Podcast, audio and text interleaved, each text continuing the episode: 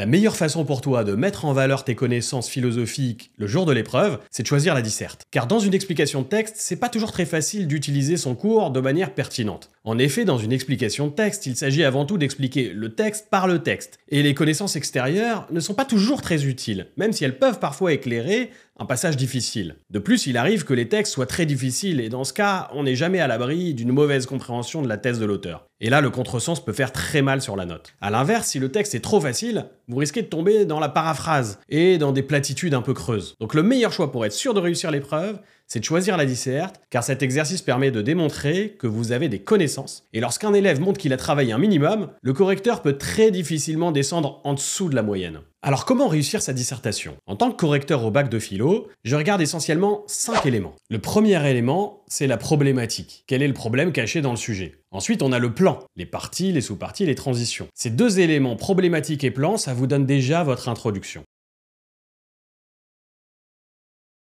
Ensuite, troisième point, on a les arguments, c'est-à-dire les raisonnements qui permettent de justifier une idée. Ensuite, quatrième chose, les références philosophiques, c'est-à-dire les idées et les citations des grands philosophes. Et cinquième point, les exemples, c'est ce qui vous permet d'illustrer vos propos pour bien vous faire comprendre. Si vous maîtrisez ces cinq éléments, vous êtes sûr de réussir votre dissertation. Avant d'aller plus loin, je vous signale que la méthodologie complète et mon cours complet sont sortis dans un livre qui vous coûtera moins cher qu'un cours particulier, et je vous mets le lien dans ma bio. Comment faire une introduction? Une introduction consiste essentiellement à rédiger une problématique et un plan. Vous pouvez éventuellement utiliser une phrase d'accroche, mais c'est facultatif.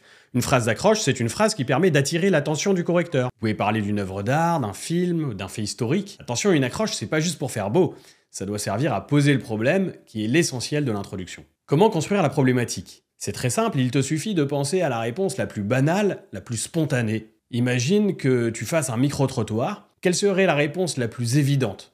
Ensuite, tu vas essayer d'opposer à cette idée une autre idée plus audacieuse, plus originale. Cette problématique te permettra d'avoir deux premières parties. Attention, pour faire ce travail, il faut le plus souvent définir les termes du sujet. La problématique, c'est ce qui va créer une tension dans ton devoir. Pour qu'un film soit captivant, il bah, faut qu'il y ait des tensions dramatiques. Le personnage principal est pris dans une contradiction entre deux chemins qui s'opposent et il ne sait pas lequel emprunter. Et c'est ça ce qui suscite notre intérêt. Il en va de même dans votre dissertation. Si cette tension n'apparaît pas le plus vite possible dès l'introduction, eh ben tu risques de produire une dissertation très pauvre et très ennuyante. La philosophie, c'est un sport de combat. Si les idées ne s'affrontent pas entre elles, aucune réflexion intéressante ne pourra apparaître. Attention, pour bien problématiser, il va falloir définir les termes du sujet. Prenons un exemple. Si on vous demande le travail n'est-il qu'une contrainte? Tout d'abord, on définit les termes. Une contrainte, c'est quelque chose qui vient contrarier ma liberté. Donc la première idée la plus spontanée, bah, c'est d'admettre que pour la plupart des gens, le travail, c'est effectivement une contrainte. Et on aimerait bien faire autre chose le plus souvent. Là, vous êtes en train de travailler votre bac.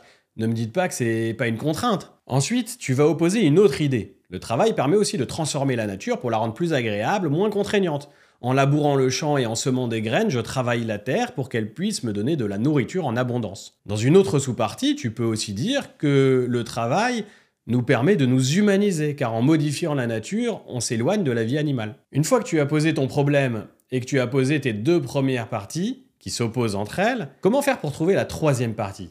C'est la partie la plus difficile du devoir et c'est là où vous pouvez briller. Il y a des dizaines de façons de procéder, mais moi je vais en proposer trois qui sont les plus simples et les plus efficaces. La première possibilité pour trouver une troisième partie, bah, c'est d'essayer de trouver une réponse plus subtile, plus complexe, qui permette de sortir de la contradiction dans laquelle on était enfermé. Sur le sujet suivant, le travail n'est-il qu'une contrainte? La troisième partie consistera à expliquer que la contrainte dépend finalement des conditions de travail. Si on est exploité du matin au soir dans une mine de charbon, il reste que la contrainte. Mais si on s'investit dans un travail créatif, bah c'est plus seulement une contrainte. Une deuxième possibilité pour trouver une troisième partie, c'est de revenir sur une des deux parties précédentes, la 1 ou la 2 selon votre choix, mais en la radicalisant ou en l'approfondissant. Par exemple, vivre l'instant présent, est-ce une règle de vie satisfaisante?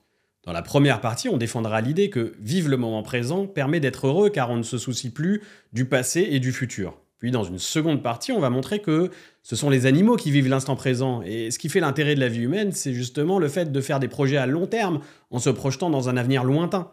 Enfin, dans une troisième partie, on va essayer d'approfondir la partie 2, en montrant que c'est important de prendre conscience de notre propre mort, car cela nous permet de vivre une vie plus intense, plus authentique. Donc il ne faut pas penser simplement au présent, il faut garder à l'esprit que la vie peut s'arrêter à tout moment. Troisième possibilité pour trouver une troisième partie. Sur certains sujets, il peut être intéressant dans la troisième partie de remettre en question complètement le présupposé du sujet. Exemple, devons-nous chercher à être heureux avant tout? Dans une première partie, vous allez expliquer que rien n'est au-dessus du bonheur, et donc c'est ce que nous devons chercher avant tout. Puis, dans une deuxième partie, vous allez essayer de montrer que certaines choses doivent passer avant notre bonheur, comme certains devoirs moraux par exemple.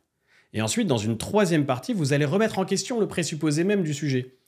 Et quel était le présupposé du sujet ici? Ben, le fait que le bonheur soit accessible. Ici, dans cette troisième partie, vous allez montrer que le bonheur est un idéal inaccessible, et par conséquent, il serait stupide de passer son temps à le rechercher. Maintenant que vous avez vos trois parties, il va falloir faire des transitions entre ces parties pour montrer que votre réflexion progresse, et que vous ne vous contentez pas de juxtaposer des parties les unes à côté des autres. Comment faire des transitions? Une transition consiste simplement à montrer quelles sont les limites de la partie précédente qui justifient le passage à la prochaine partie. Tu peux la formuler sous forme de question. Si je reprends mon exemple, vivre l'instant présent, est-ce une règle de vie satisfaisante? Bah D'abord, tu dis oui, car ça évite les angoisses et les remords et les regrets. Mais ensuite, à la fin de cette argumentation, tu vas poser une question. Mais l'être humain peut-il vraiment éviter de se projeter dans le futur? Comment pourrait-il faire des projets à long terme? Maintenant, on va voir comment faire des sous-parties. Vous devez essayer d'avoir au moins deux sous-parties par partie. Mais bon, si vous avez qu'une grande partie, rassurez-vous, ça peut aussi fonctionner. Hein. Pour trouver vos sous-parties, vous pouvez montrer l'impact d'une idée sur deux plans différents. Par exemple, sur le sujet Un homme libre est-il un homme sans devoir? Dans la partie 2, j'explique que les devoirs permettent à l'homme de se libérer de ses pulsions. Il y a alors deux sous-parties. La première au niveau collectif ou politique et la seconde au niveau individuel. Dans chaque sous-partie, les éléments suivants sont fondamentaux. Premièrement, annoncer l'idée directrice de la sous-partie. Deuxièmement, apporter un argument à l'appui de cette idée. Demandez-vous en quoi cette idée est-elle fondée? Sur quel raisonnement est-elle basée? Et là, si vous connaissez une référence philosophique qui peut appuyer votre raisonnement, bah, c'est le moment de la citer. Mais toujours en l'expliquant. Cette référence peut être une citation, mais pas obligatoirement. Car l'essentiel, c'est pas de sortir une belle punchline, mais de bien restituer la pensée de l'auteur. La troisième chose fondamentale qui doit apparaître dans chaque sous-partie, c'est les exemples. Un exemple vient illustrer votre idée. Si tu veux montrer par exemple que l'art classique c'est une recherche de l'harmonie, bah, tu peux mentionner une sculpture grecque ou romaine. Par exemple, l'Achille d'Orifort de Polyclète. Attention, plus vos exemples sont précis, plus ils ont de la valeur. Entre une copie qui se contente de dire les sculptures grecques et une autre qui est capable de mentionner une œuvre d'art en particulier, bah, c'est la seconde qui sera mieux notée. Comment faire une conclusion? C'est plus le moment d'apporter une nouvelle idée. Si vous pensez à une nouvelle idée à la fin de votre devoir, il vaut mieux essayer de l'insérer dans le développement. La conclusion consiste simplement à récapituler les étapes principales de votre réflexion qui vous ont conduit à la réponse que vous donnez. Attention, les ouvertures en fin de conclusion sont aujourd'hui fortement déconseillées par la plupart des enseignants.